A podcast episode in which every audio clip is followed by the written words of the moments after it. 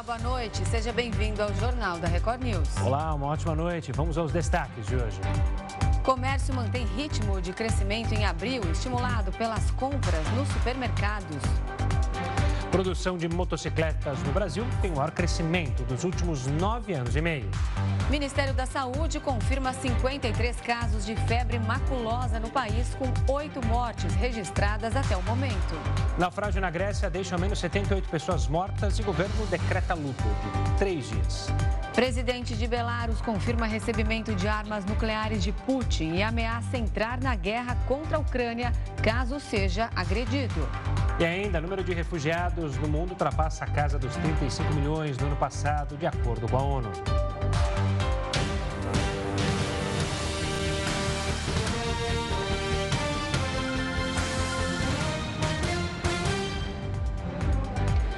O comércio manteve o ritmo de crescimento em abril.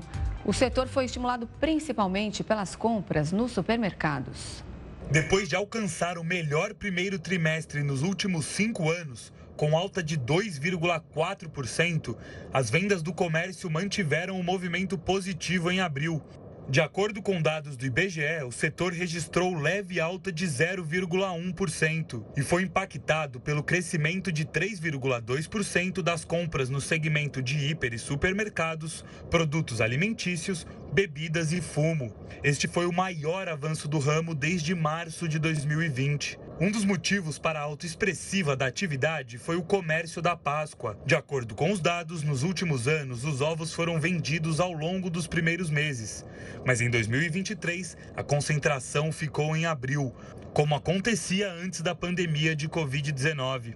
Além dos supermercados, duas das oito atividades analisadas contribuíram positivamente para o resultado positivo no comércio. O segmento de livros, jornais, revistas e papelaria subiu 1%, enquanto de artigos farmacêuticos, médicos, ortopédicos e perfumaria teve variação positiva de 0,3%. Já entre as atividades que tiveram queda na venda, o destaque ficou com o setor de equipamentos e material para escritório, informática e comunicação, que recuou mais de 7%. O segmento de tecidos, vestuário e calçados também viu as vendas despencarem, com diminuição de 3,7%. E a empresa General Motors vai suspender temporariamente os contratos de 1.200 funcionários na fábrica de São José dos Campos, no interior paulista. O Sindicato dos Metalúrgicos informou, de acordo, que, de acordo com a empresa, essa providência é motivada pela queda nas vendas. A produção na fábrica já está parada desde a última segunda-feira. A suspensão temporária está prevista para começar no dia 3 de julho e deve durar 10 meses. Porém, a proposta precisa ser aprovada pelos trabalhadores em assembleia para assim entrar em vigor. A medida prevê que os funcionários fiquem em casa e realizem cursos de requalificação. Também prevê que recebam parte dos salários por meio de recurso do Fundo de Amparo ao Trabalhador. A Comissão Parlamentar Mista de Inquérito do 8 de janeiro aprovou o requerimento para acessar os dados extraídos pela Polícia Federal do celular do ex-presidente Jair Bolsonaro. O repórter Matheus Escavazini está lá em Brasília e traz agora mais detalhes ao vivo para a gente. Boa noite, Matheus. Boa noite para você, Renata, Gustavo, boa noite a todos. Além do requerimento para acessar os dados de Bolsonaro, os parlamentares também conseguiram acesso às informações dos celulares de Mauro Cid e Ailton Barros, que discutiram o planejamento de um golpe em troca de mensagens após a vitória de Lula nas eleições do ano passado. Os dois requerimentos foram apresentados pelo senador Rogério Carvalho, do PT, que pediu ao ex-diretor, ao diretor-geral da PF, Andrei Passos, os dados da Operação Venire, que investiga fraude nos cartões de vacinação de Bolsonaro. Parlamentares de oposição ao governo tentaram pedir que o requerimento fosse indeferido porque supostamente não fazia parte aí do objeto de investigação da CPMI, mas esse pedido foi negado. Na próxima terça-feira, então, Silvinei, Silvinei Vasques, ex-diretor-geral da Polícia Rodoviária Federal, vai então depor na CPMI. Na quinta-feira, deverão ser ouvidos Jorge Washington de Souza, preso no ano passado, suspeito de participar da instalação de uma bomba próximo ao aeroporto de Brasília, e de Valdir Pires Dantas, perito da polícia que ajudou a desarmar essa bomba. Lembrando também que foram aprovadas ah, os requerimentos de convocação dos ex-ministros Anderson Torres, da Justiça, Augusto Heleno, do GSI, e Braga Neto, ex-chefe da Casa Civil e que foi vice na chapa de Bolsonaro nas eleições do ano passado. Renata, Gustavo. Tá certo, Matheus. Obrigado pelas informações. Uma ótima noite. E a agência de classificação de risco, SP Global Ratings, melhorou a nota de crédito do Brasil. O ministro da Fazenda, Fernando Haddad, comemorou a decisão e disse que o país está no caminho correto. Nota de crédito do Brasil passou de estável para positiva nesta quarta-feira, de acordo com a agência internacional SP Global Ratings. O país não contava com essa classificação desde 2019. Essa avaliação é uma percepção da agência sobre a capacidade da nação em honrar as dívidas. O ministro da Fazenda, Fernando Haddad, comemorou a mudança e dividiu os méritos com o Congresso Nacional. Um passo importante, depois de quatro anos, né, ter uma sinalização dessas, mas eu gostaria de compartilhar é, com o Congresso e com o Judiciário é, as iniciativas que estão sendo tomadas na direção correta de arrumar as contas do Brasil e permitir que a gente possa avançar como a geração de emprego, o desenvolvimento. A empresa ainda aponta que o Brasil possui grau especulativo, o que quer dizer que o país está menos vulnerável ao risco no curto prazo, mas que ainda há incertezas com relação a condições financeiras. Haddad também celebrou que a agência citou as novas regras fiscais elaboradas pelo governo. O ministro ainda cobrou o Banco Central e disse que o cenário deve ser ainda melhor se a entidade também estiver alinhada. Você vê que a menção a nova regra fiscal foi feita, a menção às perspectivas de aprovação da reforma tributária, as medidas de reoneração, de corte de, de gasto tributário. E, e eu penso que a harmonia entre os poderes é que tem concorrido para esse resultado. Está faltando aí o Banco Central né, se somar a esse esforço, mas eu quero crer que nós estejamos é, prestes a ver isso acontecer. Ainda sobre esse tema, a gente vai conversar agora com o economista Ricardo Ramuno. Ele é professor de macroeconomia do Instituto Brasileiro de Mercado de Capitais. Boa noite, professor. Obrigado pela atenção aqui conosco. Eu queria começar falando sobre esse cenário econômico, com um destaque que a gente está hoje justamente sobre o governo americano e essa decisão do Fed de manter os juros a inflação, o fantasma da inflação que tanto assusta nós brasileiros e aqui a América Latina, segue assustando os americanos? Olha, lá a preocupação é um pouco menor, né? Para eles é um, foi um susto, né? Essa inflação de, chegou a ser muito alta em 2022, né? 2023 ela parou de subir pelo menos, assusta um pouco os americanos, mas diria deveria assustar mais os brasileiros, né? Para eles, em algum momento se você olhar a inflação de longo prazo, lá ela já começa, a previsão já começa a cair. Aqui ainda continua um pouco alta a inflação no Brasil. Então, os Estados Unidos, o, o Fed olhou essa inflação que parou de subir e ele deu uma pausa na elevação dos juros, mas deu recado que ele pode continuar subindo os juros na próxima reunião. Professor, agora essa decisão do governo americano veio aí em linha com o consenso do mercado. Essa já era uma decisão aguardada. Sim, sim, todos já esperavam isso, né? Para que o, o Fed então está tentando fazer um negócio que chama de soft, soft landing, né? Ou seja, um pouso suave. Ele quer desacelerar a economia, mas que a economia não desacelere tanto, não tentar jogar o país numa recessão tão grande. Então, eles estão fazendo, eles vão medindo, né? Eles subiram os juros e pararam agora de subir para ver como que o mercado vai reagir a, a essa pausa na, nos juros. E aí, se a inflação começar a continuar respondendo bem e ela começar a, a cair, eh, talvez ele não suba os juros. Mas se a inflação continuar alta, talvez eles retomem essa a elevação dos juros. Mas já era esperado, já que eles iam fazer essa pausa.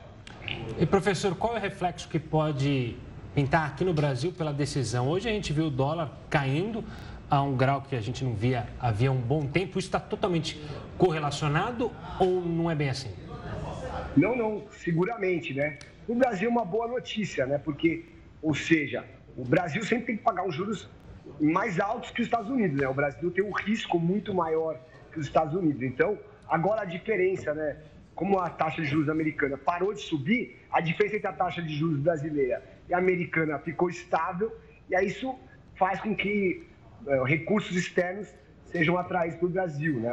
E aí veio junto com essa nota do Brasil aí, né, de positiva da agência de classificação de risco, então essa combinação dessa nota que foi positiva com a manutenção dos juros dos Estados Unidos fez com que o dólar caísse hoje no Brasil. Vamos ver como é que isso se mantém, né? Vai depender de uma série de fatores, né? Da inflação americana, dos juros americanos e, da, e do Brasil fazer a lição de casa na parte fiscal, né? O governo começar a gastar um pouco menos.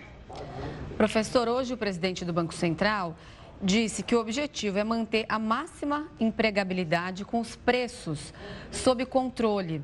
Queria que você aproveitasse e explicasse aqui para a gente como nos Estados Unidos a, a, gente vê uma taxa de desemprego tão baixa e como eles conseguem fazer o suficiente para reduzir a inflação sem fazer grandes cortes de emprego. Olha, isso é, é, é uma coisa que começou nesse, nesse momento, né? Historicamente, se você pegar a última elevação de juros nos Estados Unidos, né, que foi há 40 anos atrás, na década de 80, então a, a taxa de juros americana foi lá para 20% e o desemprego disparou, mais do que dobrou nos Estados Unidos lá em 1980. Então, isso, então toda vez que há uma elevação dos juros, a tendência natural em qualquer parte do mundo é que ocorra um aumento do desemprego. Né? O, a, a, o objetivo do Banco Central é desaquecer a economia. Né? Então, ele sobe a taxa de juros, as pessoas consomem menos, as pessoas, as empresas produzem um pouco menos, né? e aí a, a inflação o aumento do desemprego vai fazer com que a inflação é, reduza, né, ou pare de crescer, pelo menos. Só que o mercado de trabalho americano, ele é muito mais flexível e muito mais dinâmico que o mercado brasileiro. Então, eles conseguem fazer essa combinação. Talvez eles não tenham que subir tanto o desemprego para fazer que a redução caia, que a inflação caia. Por quê? Porque as empresas têm, são muito produtivas, elas produzem bastante, então a oferta responde rápido. Mas essa é uma exceção à regra. Né? Normalmente, quando você tem os juros mais altos, mesmo nos Estados Unidos, você vê um aumento do desemprego. Isso é uma exceção à regra. No Brasil, infelizmente, nosso mercado de trabalho é bem menos dinâmico que o americano. Então, uma elevação dos juros mantém a taxa de desemprego mais alta. Professor, a gente está falando de inflação, eu quero trazer o dado justamente da inflação da Argentina, que subiu quase 8% em maio, isso de acordo com o Instituto de Estatísticas do país. Com esse resultado, o aumento e o preço acumulado nos últimos 12 meses nos nossos vizinhos é de 114%. Setores que mais subiram foram habitação, água, eletricidade e combustíveis. Já o que menos cresceu foi o de educação. A Argentina encara essa forte crise há anos e a moeda enfrenta uma grande desvalorização. Recentemente, o governo recorreu ao Fundo Monetário Internacional para evitar uma crise cambial. A projeção é que a inflação deste ano termine em 145%. Se nos Estados Unidos essa decisão de hoje do Fed afetou o Brasil, a situação na Argentina é, afeta ainda ou o modo como a Argentina e a economia da Argentina se apequenou já não traz mais tantos reflexos para nós brasileiros? É só um incômodo ter um vizinho que poderia, obviamente, estar numa situação econômica melhor e, entre aspas, ajudar até a nossa economia. Hoje em dia, qual que é o cenário, professor?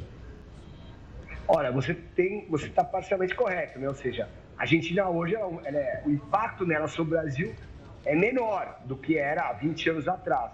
Mas ainda é muito ruim para nós, no Brasil, né, ter um parceiro, parceiro comercial, um vizinho numa situação uh, tão caótica, né, uma situação econômica tão ruim. As pessoas estão cada vez mais pobres na Argentina, então elas podem comprar menos produtos brasileiros. Então, nossa pauta, nossas exportações para a Argentina caem, né, os argentinos estão mais pobres. E a Argentina é um exemplo bom também, um aviso para o Brasil de como a, você não se preocupar, né? todo mundo fazendo essa pressão para que os juros caiam muito rápido. Né? A gente viu agora a entrevista do ministro da Fazenda fazendo essa pressão para que os juros caiam muito rápido, mas vamos devagar, porque a inflação no Brasil ainda está alta. Né? Hoje, a expectativa para esse ano, é, segundo o Boletim Fox, é mais de 5%. Então, se você pensar que a meta do Brasil de inflação é 3,25% e, e pode ser um e-mail para cima ou um e-mail para baixo, então o Brasil poderia ter no máximo uma inflação de 4,75% esse ano. A expectativa é estar acima de 5%, né? Então você tem que ter muito cuidado de tentar fazer pressão para que o Banco Central reduza a taxa de juros uh, rápido. Porque está vendo a Argentina, nosso vizinho aí do lado, que o Banco Central não é, é, não é independente, o Banco Central ele imprime muita moeda, o Banco Central ele é suscetível a pressões políticas e faz com que a inflação na Argentina seja maior que mais que 100%, empobrecendo toda a população.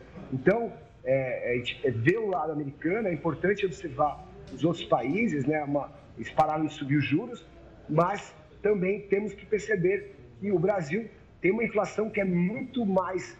Uh, é, os preços são muito mais indexados no Brasil. É muito mais difícil fazer a inflação cair aqui no Brasil do que nos Estados Unidos. Então a gente tem os juros, é, que a gente chama de juros neutros, né? Os juros que deixam a oferta e a demanda equilibradas. No Brasil, esses juros é, são, são, são mais altos, infelizmente. Né?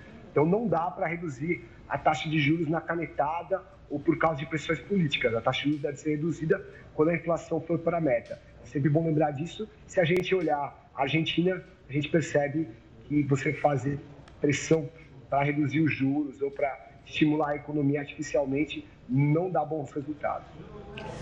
Professor, a gente pode pensar por essa lógica de que juros altos nos Estados Unidos, como eles estão prevendo ainda mais dois aumentos ainda esse ano, depois dessa pausa, mais dois aumentos até o fim de 2023, é ruim para a nossa moeda, porque a gente acaba perdendo investidores, porque na verdade os Estados Unidos são uma fonte segura ali onde todo mundo aplica dinheiro.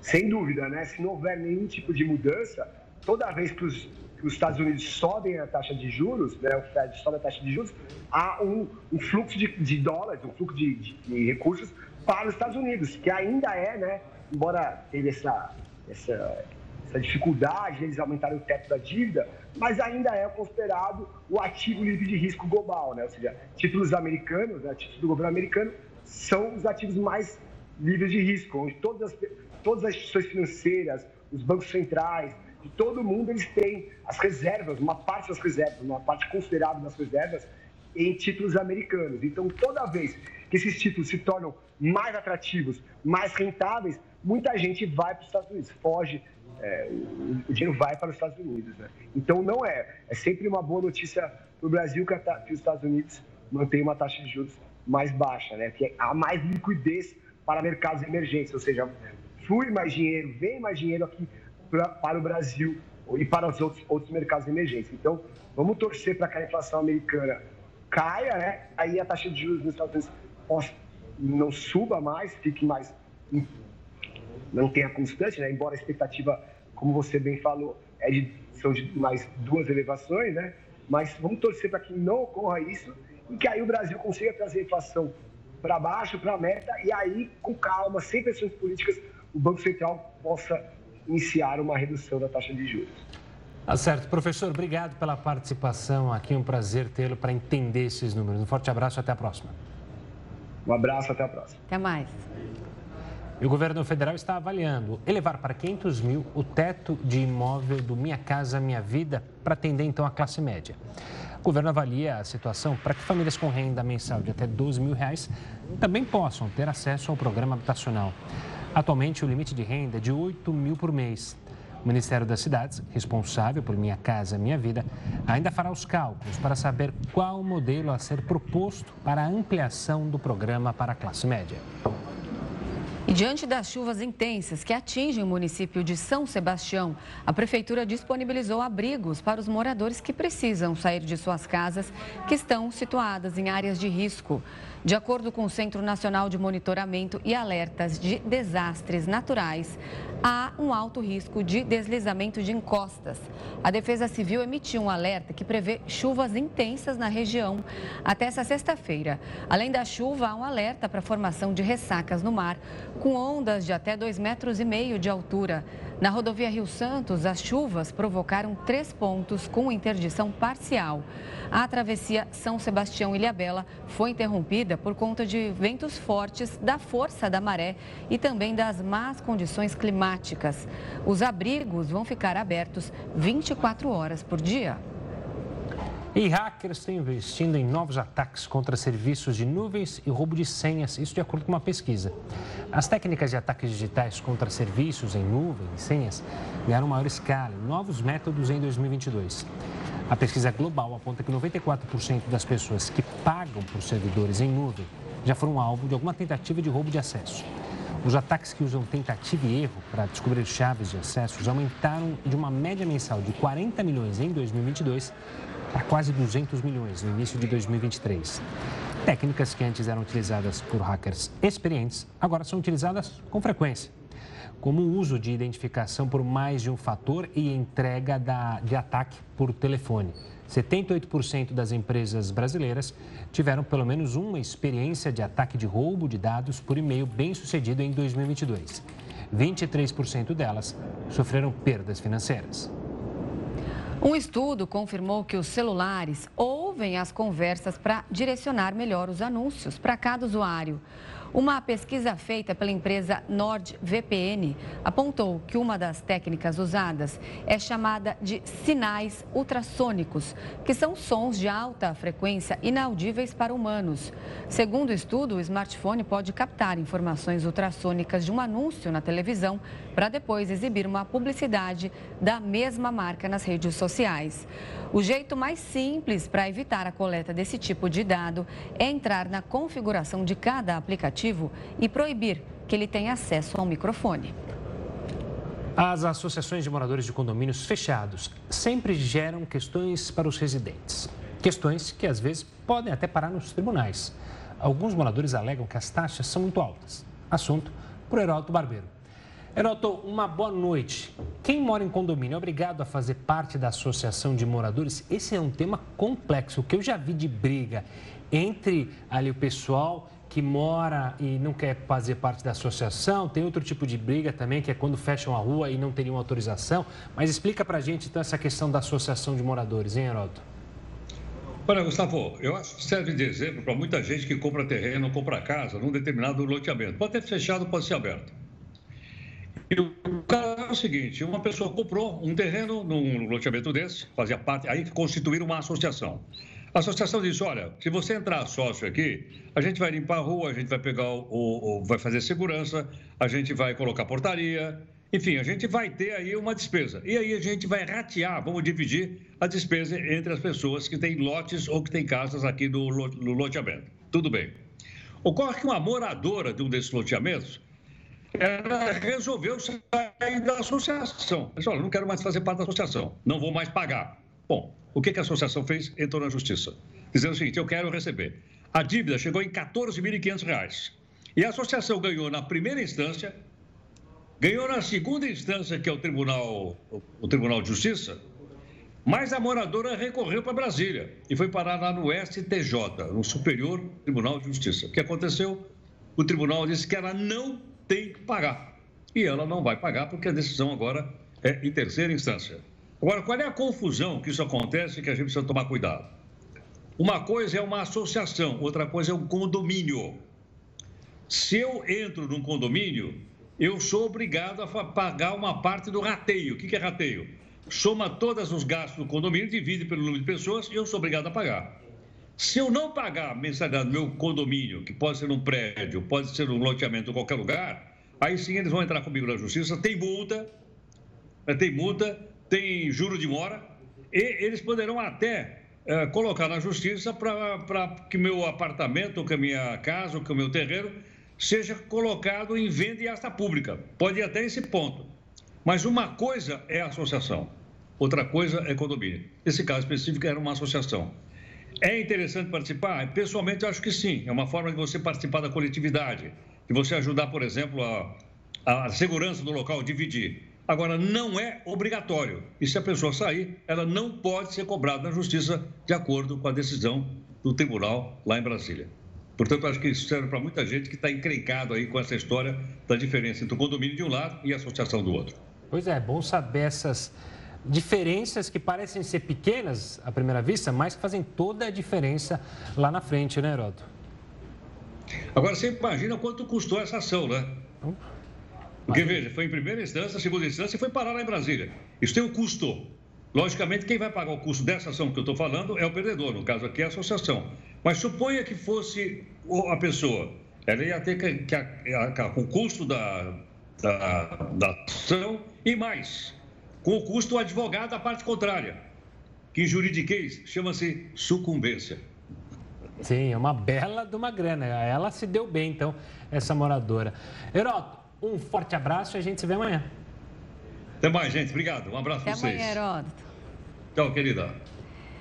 o presidente Lula enviou ao Congresso um projeto de lei com novas regras para compra, venda e transporte de ouro no Brasil.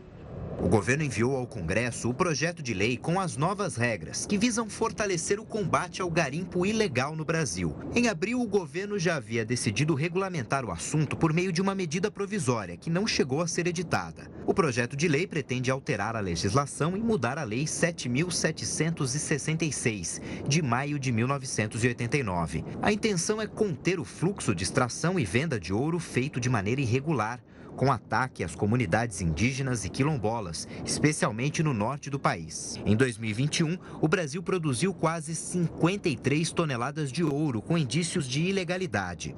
O montante equivale a 54% da produção nacional. No fim de março, a Receita Federal solicitou a obrigatoriedade de notas fiscais eletrônicas na comercialização do metal. Até então, a venda de ouro dos garimpeiros para distribuidoras era feita em notas fiscais de papel, o que dificultava a fiscalização. No mês seguinte, o STF suspendeu um dos artigos da antiga lei sobre a presunção de boa-fé. Este artigo presume a legalidade do metal baseado apenas na boa-fé do vendedor no ato de comercializar o ouro. Na prática, é uma autodeclaração sobre a origem do metal, sem qualquer fiscalização ou controle sobre a informação prestada. A ideia do governo agora é justamente acabar com essa parte da lei sobre a presunção da boa-fé e exigir dados dados completos sobre a origem do ouro e os dados de quem está vendendo e comprando. Tudo isso sob a supervisão da Agência Nacional de Mineração. O projeto enviado ao Congresso ainda não tem data para começar a ser tratado, mas a expectativa é de que o tema seja discutido em breve. Morre a adolescente de 16 anos que estava internada com suspeita de febre maculosa em Campinas. Os detalhes já já aqui no Jornal da Record News. O Jornal da Record News já está de volta. Concessões de rodovias federais terão pedágio sem parada e desconto por frequência.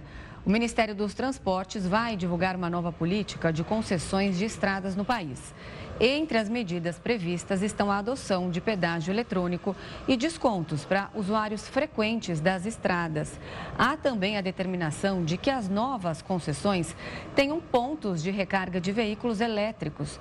A nova política será usada nos leilões de infraestrutura feitos pelo governo federal e ainda poderá sofrer alterações. Para 2023, o Ministério dos Transportes prevê a publicação de cinco editais de concessões de estradas que somam 66 bilhões de reais entre investimentos e despesas operacionais. A produção de motos em maio foi a maior em nove anos e meio, chegando então a 155 mil unidades produzidas. Comparando com o mesmo mês do ano passado, maio mostrou um crescimento de 19,5%. Frente a abril, alta foi de 32,8%, de acordo com o balanço divulgado hoje pela Associação Brasileira dos Fabricantes de Motocicleta. O resultado reflete a migração dos compradores de carro para um veículo mais barato e econômico, junto também da expansão dos serviços de entrega. E agora a gente vai conversar com o advogado especialista em direito do trânsito, Rosa Coimbra. Ele vai nos explicar como a alta na produção de motos pode afetar o tráfego de veículos. Boa noite, doutor. Seja muito bem-vindo ao Jornal da Record News. Muito boa noite, Renata. Muito boa noite, Gustavo. Bom, para começar, a gente já deu uma prévia aí. É, quais os principais motivos, então, para esse aumento na produção de motos? Bem, a motocicleta é um veículo de menor valor e também é, tem um custo de manutenção também menor, é, além do, do combustível também, que é um veículo mais econômico. Por todas essas razões, é muito mais fácil a pessoa ter um veículo para deslocamento e também para o lazer. O fato também de hoje a gente ter um boom, principalmente por causa da pandemia, dos, dos, dos deliveries, e, ou seja, uma forma de muita gente também ganhar dinheiro, ajuda a explicar esse número tão elevado? Sim, é, é mais uma opção de trabalho, não só para o delivery, mas também existe uma necessidade para outros tipos de profissões que é, ajuda no deslocamento de quem vai cumprir os seus deveres. Então, dá maior pontualidade para as pessoas. E é certo que durante a pandemia também era mais fácil a pessoa utilizar a moto, porque durante a pandemia pediu-se para que as pessoas deixassem de usar, é, de estar em ambiente enclausulado, né? Ou seja, o transporte público era um fator de, de, de, de transmissão da doença. E isso fez com que muitas pessoas também passassem a utilizar, desde aquela época, muito mais a motocicleta. A gente estava mostrando aí nesse, nossa, nesse nosso copião de imagens uma faixa exclusiva, faixa azul, que tem aqui em São Paulo, em uma das principais vias, feita para motos. Tem 23 quilômetros de comprimento essa faixa. A gente deu até recentemente aqui na nossa programação que ela zerou acidentes ali nessa via. Olha aí as imagens. A perspectiva é que essa faixa chegue a 200 quilômetros aqui por São Paulo. Além de poupar vidas, uma, faixas, medidas como essa dessa faixa azul que a gente está dizendo, pode também causar menos confusão no trânsito, porque a gente sabe que, por exemplo, uma cidade grande como São Paulo, que tem muito carro e muita moto, com o trânsito intenso, sempre tem confusão, né? Sim, a faixa azul ela ordena melhor o trânsito e coloca os veículos motocicletas num ponto que se torna mais visível para os usuários de, dos automóveis, por exemplo. E também um grande problema no, na segurança do trânsito é a mudança de faixa dos automóveis. Muitos deles trocam de faixa repentinamente e sem dar a prévia, sem utilizar a prévia sinalização, o que causa é, insegurança e acidentes para os usuários de motocicleta, que tem que frenar é, rapidamente ou até desviar de, de, do veículo de forma abrupta, levando esses motociclistas ao chão e resultando, logicamente, ferimentos e até morte. Pois é, você falou justamente dessa questão dos acidentes. A gente teve recentemente a maior taxa de acidentes e de internações envolvendo motociclistas. Com o aumento da venda do número de motos, ou seja, mais gente usando moto na rua, a gente vai ter uma tendência também de aumento de acidentes e problemas é, com esses motociclistas indo é, justamente internados, mortes e também processos judiciais e, e, e até aplicando na justiça é, com o empregador, não empregador, enfim. Não pode haver um maior problema também por causa disso? Sim, altera todo o ecossistema, né? Então, é, mas só que os órgãos de fiscalização têm que estar atento e buscar soluções, como por exemplo a criação da área de espera, é, em que os veículos, motocicletas ficam adiante na faixa de retenção e quando abre o sinal, eles vão para frente do pelotão que, que segue. Isso dá maior segurança, maior é, colaboração de segurança para todos. Agora, com certeza, o maior número de motociclistas utilizando a via, há certamente maior risco. E por isso que é importante que as autoridades estejam sempre divulgando medidas de segurança e fazendo novas experiências, que são duas experiências muito bem sucedidas, que é a faixa azul e também a área de espera para os motociclistas. Rosa, as vendas de motos elétricas estão também em crescimento aqui no Brasil. Eu queria te perguntar se as regras são as mesmas, por exemplo, em relação à emissão de CNH, em relação ao emplacamento. Você pode explicar para a gente? Sim, basicamente são as mesmas, né? É, letra A para os condutores de veículos de duas, duas ou três rodas, né? Ou seja, motocicleta, ciclomotor, enfim. E, mas basicamente são as mesmas regras de circulação. É, não, não existe uh, uma formação mais específica, apenas quanto à categoria. É isso.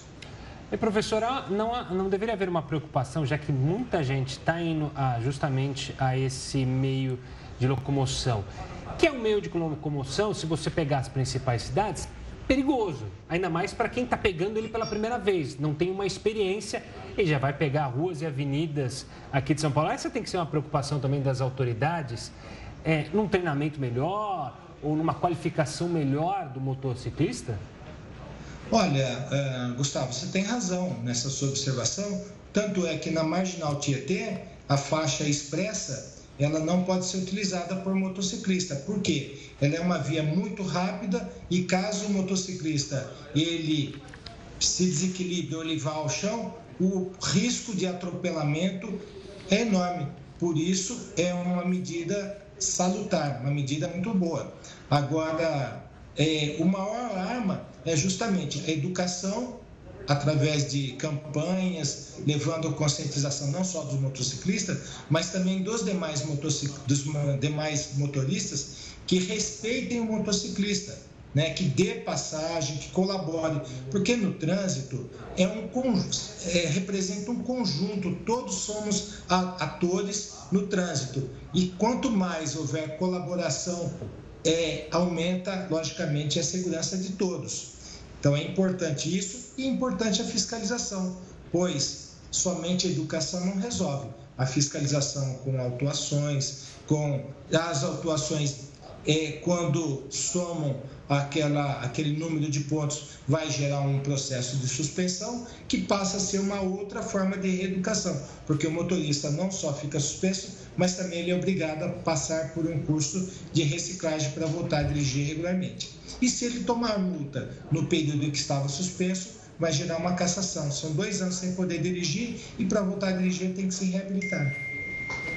Tá certo, nós conversamos com o advogado especialista em direito do trânsito, Rosan Coimbra. Muito obrigada pelas explicações. Uma boa noite para você.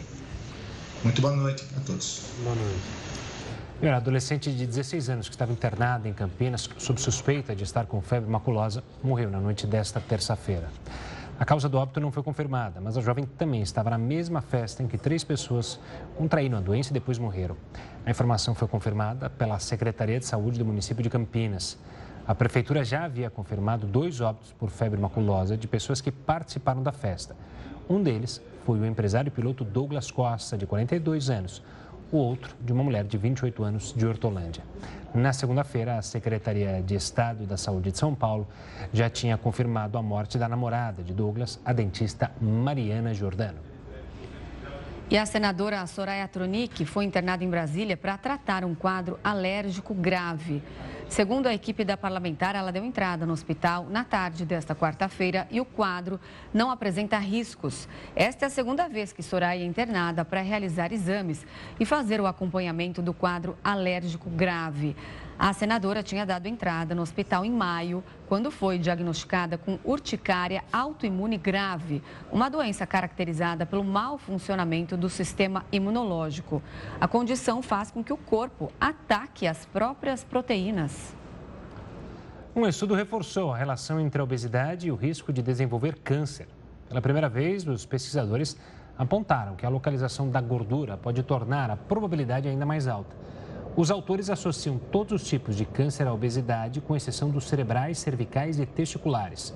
O estudo feito no Reino Unido ainda apontou que quanto maior a proporção de gordura abdominal, maior é o risco de câncer no esôfago em mulheres. Já homens obesos apresentaram maior propensão a desenvolver câncer de mama, de fígado e renal. Apesar de ser mais conhecida por fraturas em mulheres, a osteoporose também afeta os homens, que representam 25% das pessoas com a doença. A mortalidade dentro desse grupo também é considerada maior. Todos os anos, a doença causa mais de 9 milhões de fraturas em todo o mundo.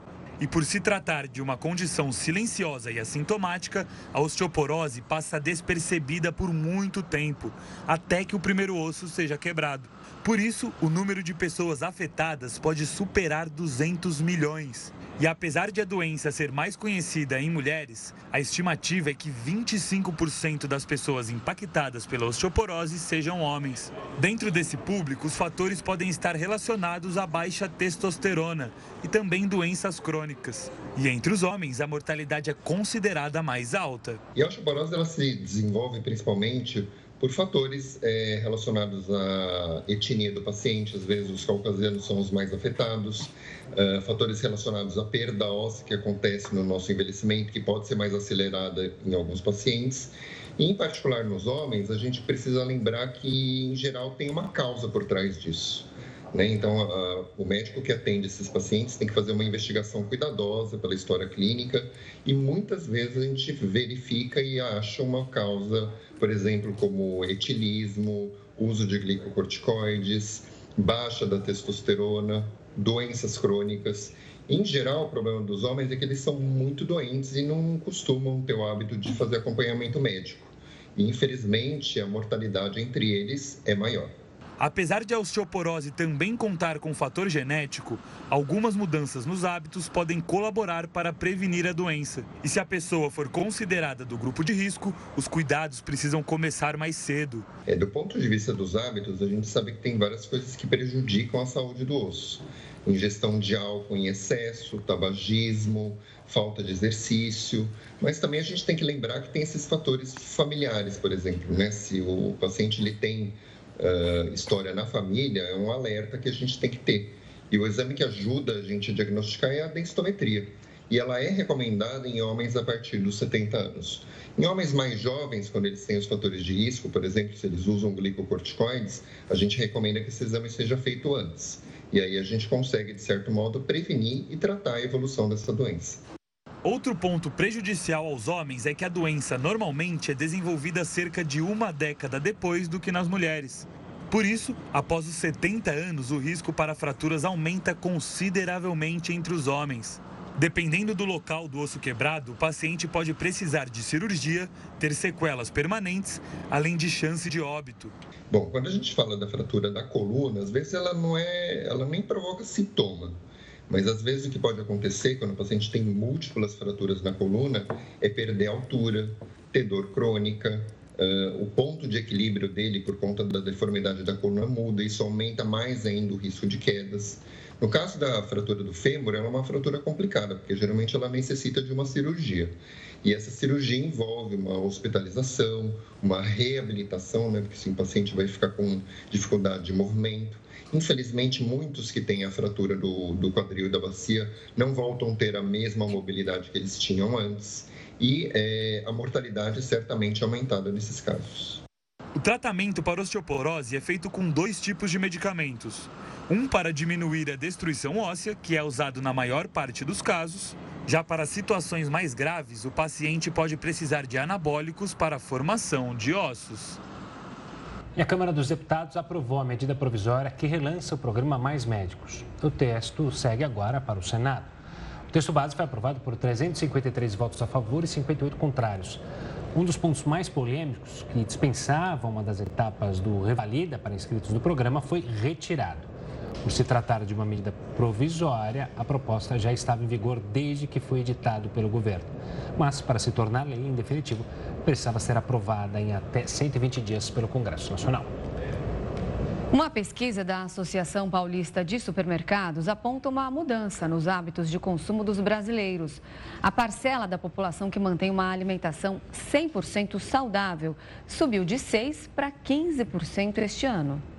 De acordo com o Atlas Mundial da Obesidade, até 2035, pelo menos 41% dos brasileiros estarão acima do peso.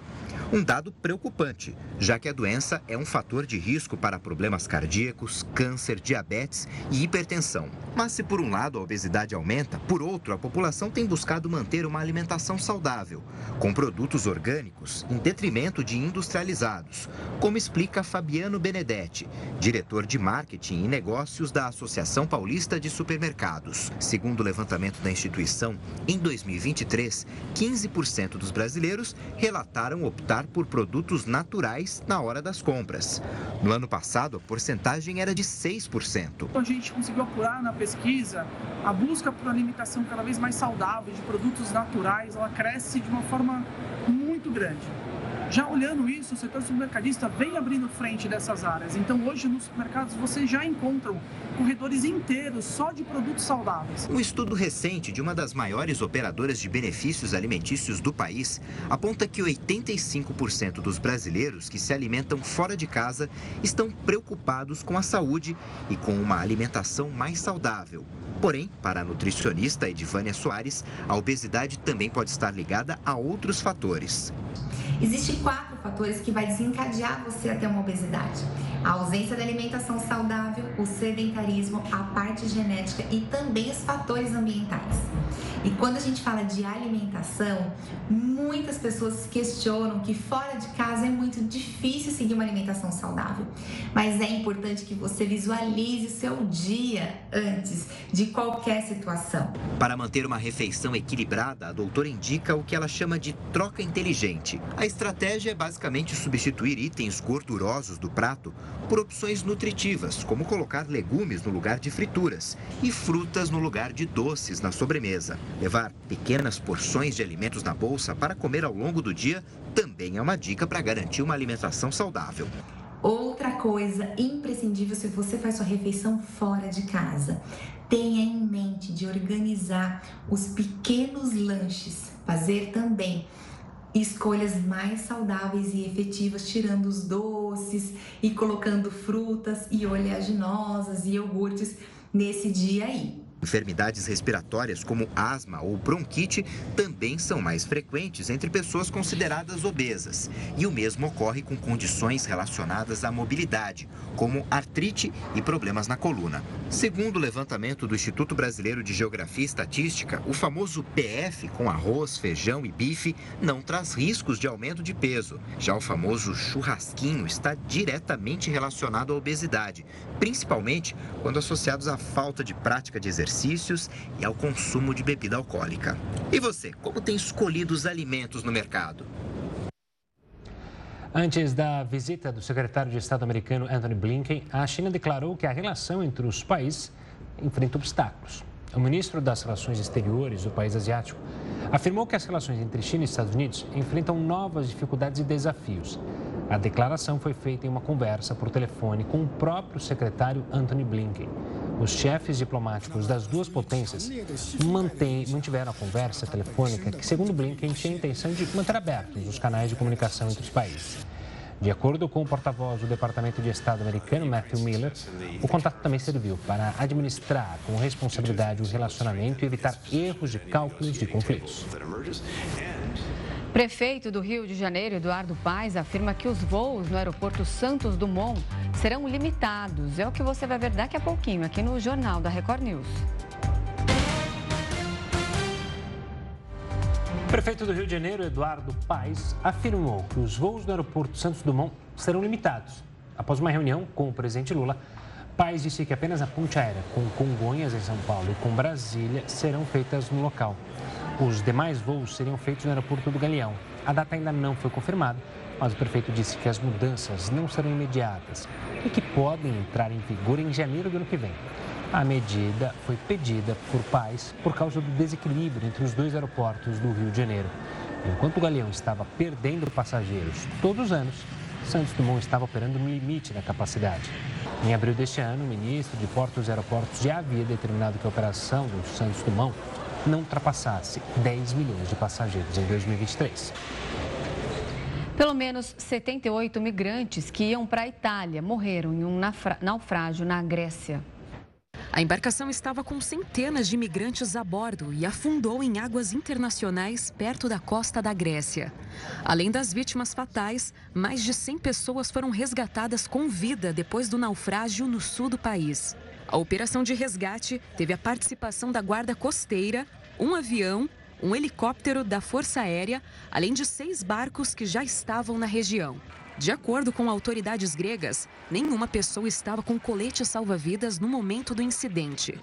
Segundo um comunicado, um avião de vigilância da agência europeia Frontex detectou a presença da embarcação na terça-feira, mas os passageiros teriam rejeitado ajuda. As nacionalidades das vítimas não foram divulgadas, mas o barco teria saído da Líbia e tinha a Itália como destino.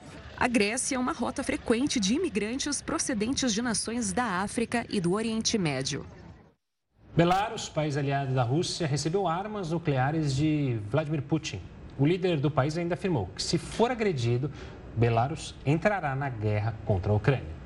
O presidente de Belarus, Alexander Lukashenko, afirmou que o país começou a receber as armas nucleares táticas da Rússia. Ele disse também que não descarta a entrada no conflito contra os ucranianos. Durante uma entrevista em uma televisão russa, o presidente de Belarus disse que alguns artefatos nucleares são três vezes mais poderosos do que as bombas atômicas lançadas pelos Estados Unidos sobre Hiroshima e Nagasaki em 1945. O líder bielorrusso afirmou ainda que o país também poderá hospedar mísseis de longo alcance, se necessário. Essa é a primeira vez que a Rússia instala armas nucleares fora do território desde a década de 1990. Além de fazer fronteira com a Ucrânia, Belarus tem como vizinhos três membros da OTAN: a Polônia, a Letônia e a Lituânia. Apesar de criticarem a descrição de Putin, os Estados Unidos disseram que não pretendem mudar o próprio posicionamento de armas nucleares estratégicas. O governo norte-americano também afirmou não ver sinais de que a Rússia pretende usar uma arma nuclear. Os Estados Unidos anunciaram nesta quarta-feira o envio de novos caças para bases no Oriente Médio para conter aviões russos na região. Apesar de ser no Oriente Médio, o envio dos caças pode ter relação direta com a guerra na Ucrânia, uma vez que o objetivo americano pode ser uma demonstração de forças contra os russos. O comunicado dos Estados Unidos não diz exatamente quantos aviões foram deslocados ao Oriente Médio. Google pode ter que vender parte da empresa na União Europeia por práticas anticompetitivas. É o que você confere já já aqui no Jornal da Record News. O Google pode ter que vender parte da empresa na União Europeia por práticas anticompetitivas. O gigante da tecnologia, controlado pela Alphabet, foi acusado por reguladores antitrust da União Europeia de práticas anticompetitivas no negócio de publicidade digital. Para resolver a situação, o Google pode ter que vender parte dessa divisão da empresa. O negócio de publicidade online é o maior gerador de dinheiro da companhia, respondendo por 79% da receita total no ano passado. De acordo com membros da União Europeia, o Google abusou do domínio do mercado desde 2014, favorecendo a própria plataforma de anúncios no sistema online de vendas de espaços publicitários na rede. Atualmente, o Google é a plataforma de publicidade digital dominante no mundo, com uma participação de mercado de 28% da receita global de anúncios. A receita de publicidade, incluindo serviços de pesquisa, Gmail, Google Play, Maps, anúncios do YouTube e outros serviços da empresa, totalizou 224,5 bilhões de dólares em 2022. Eu não acredito que o Google vai realmente vender partes das suas empresas no território europeu. Se a gente olhar para o passado, a Microsoft também sofreu esse tipo de processo nos anos 90 por conta do seu sistema operacional Windows e o seu navegador Internet Explorer. Mas é claro que se isso de fato acontecer, vai impactar diretamente ali no seu faturamento. Afinal, de todos esses produtos e serviços que o Google comercializa, 80% vem dos anúncios. E o número de refugiados no mundo ultrapassou 35 milhões no ano passado. Mais da metade dessas pessoas saiu, apenas de, saiu de apenas três países. Conflitos, violações de direitos humanos e perseguições fizeram com que mais pessoas fossem forçadas a fugir do local em que viviam em 2022. Segundo o relatório Tendências Globais da Acnur, a Agência Nacional da ONU para Refugiados, foram mais de 108 milhões de pessoas que precisaram fugir no último ano, um aumento de 21% na comparação com 2021. Deste total, 62,5 milhões migraram para dentro do próprio próprio país. Mais de 35 milhões são refugiados, ou seja, buscaram outra nação para viver de forma mais segura. Há ainda 5,4 milhões que pediram asilo e outros 5,2 milhões que se deslocaram porque precisavam de proteção internacional. O número de refugiados teve alta de 35% entre 2022 e 2021, o que representa mais de 9 milhões de pessoas. Segundo a agência da ONU, 52% saíram da Síria, Ucrânia e Afeganistão. Os três países passaram por instabilidades em decorrência de conflitos no último ano. Os sírios ocupam a liderança do ranking, mas o crescimento foi maior entre os ucranianos. Em um ano, 5,7 milhões de pessoas deixaram a Ucrânia. Já na Síria, esse mesmo número foi alcançado em quatro anos. Já entre os países que mais receberam refugiados em 2022, a Turquia lidera a lista, com entrada de mais de 3,6 milhões de pessoas. Na sequência aparecem Irã, Colômbia e Paquistão.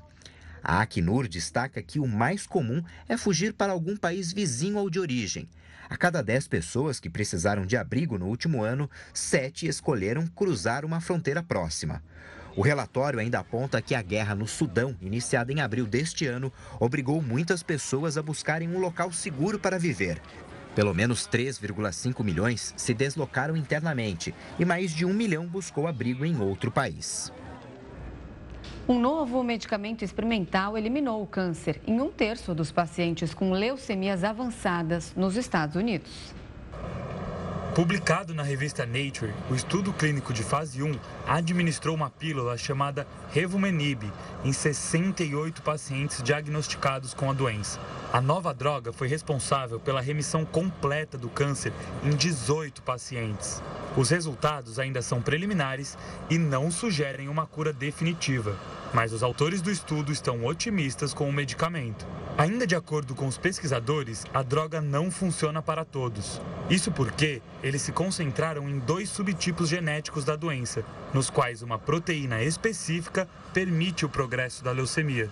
Os dois subtipos genéticos de leucemia aguda envolvidos nessa pesquisa representam aproximadamente 40% de todos os casos em crianças e adultos.